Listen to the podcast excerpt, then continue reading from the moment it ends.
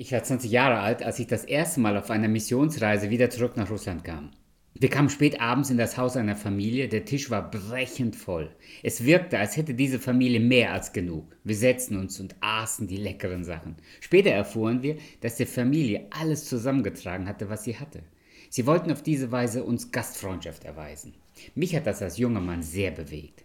Gastfreundschaft ist kein christliches, keine christliche Tugend. Es ist ein Zeichen von Nächstenliebe.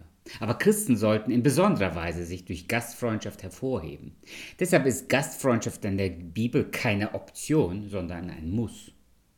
Ich bin immer wieder erstaunt, wie selektiv wir die Bibel lesen. Wir beten sogar oft, Gott zeig mir deinen Willen, aber dann lesen wir, was Gottes Wille ist und verstehen nicht, was die Bibel uns da gerade sagt. Wir haben bereits festgehalten, Gastfreundschaft ist die Liebe zum Nächsten, insbesondere zum Fremden. In der Wikipedia lesen wir Gastfreundschaft ist Vertrauen und Zuwendung, die einem fremden Besucher bei seiner Beherbergung, Bewirtung und Unterhaltung entgegengebracht wird. Das griechische Wort im Neuen Testament, Philoxenia oder Philoxenos, heißt übersetzt Liebe zum Fremden. Das Wort Xenophobie sagt das genau das Gegenteil, Angst vor dem Fremden. Heute wollen wir uns im Neuen Testament einige Bibelstellen aus den Briefen des Apostel Paulus und äh, Petrus und den anderen neutestamentlichen Briefen anschauen. In Römer 12 kommt Paulus zu dem praktischen Teil seines Briefes. In den ersten elf Kapiteln hat er die Grundlage unserer Erlösung und die Größe der Gnade Gottes aufgezeigt. Wir sind begnadigte Sünder, dank der Erlösung durch den stellvertretenden Tod Christi.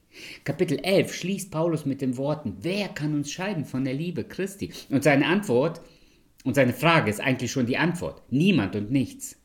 Gottes Liebe soll aber jetzt auch in unserem Leben sichtbar werden. Und deshalb setzt er mit dem praktischen Teil in Kapitel 12 fort. Und wir lesen in Kapitel 12, Vers 13, strebt nach Gastfreundschaft. Kurz und bündig, strebt nach Gastfreundschaft. Das griechische Wort hier für streben könnte auch übersetzt werden mit jagen oder etwas intensiv verfolgen. Paulus weiß, dass Gastfreundschaft uns nicht immer einfach zufällt, sondern wir müssen sie anstreben. Einige haben eine besondere Gabe dafür. Ich habe Freunde, bei denen fühle ich mich immer wohl und zu Hause. Ihre Gastfreundschaft lässt einen spüren, dass man willkommen ist.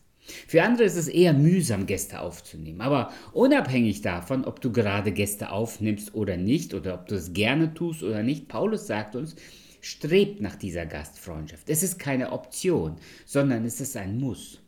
Jesus war ein Fremder in dieser Welt und er wusste es zu schätzen, wie Menschen ihn aufgenommen und beherbergt haben.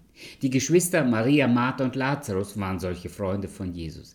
Er ist gerne bei ihnen geblieben und fühlte sich bei ihnen wohl. In 1. Petrus Kapitel 4 Vers 9 lesen wir: Seid gastfrei untereinander ohne Murren.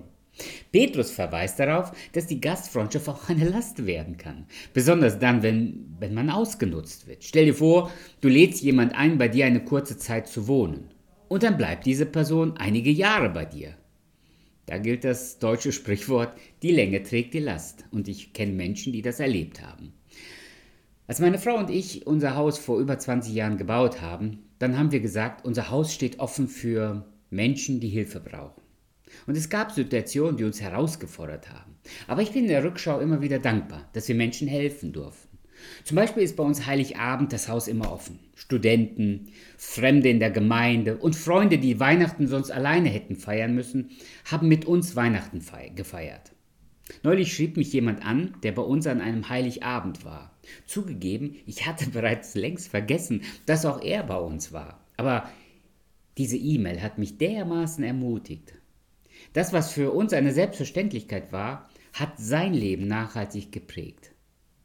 Ja, manchmal fordert die Gastfreundschaft uns heraus. Sie kostet Geld, sie nimmt Zeit in Anspruch, wir müssen uns vielleicht sogar räumlich einschränken und wir investieren eventuell uns selbst in den anderen.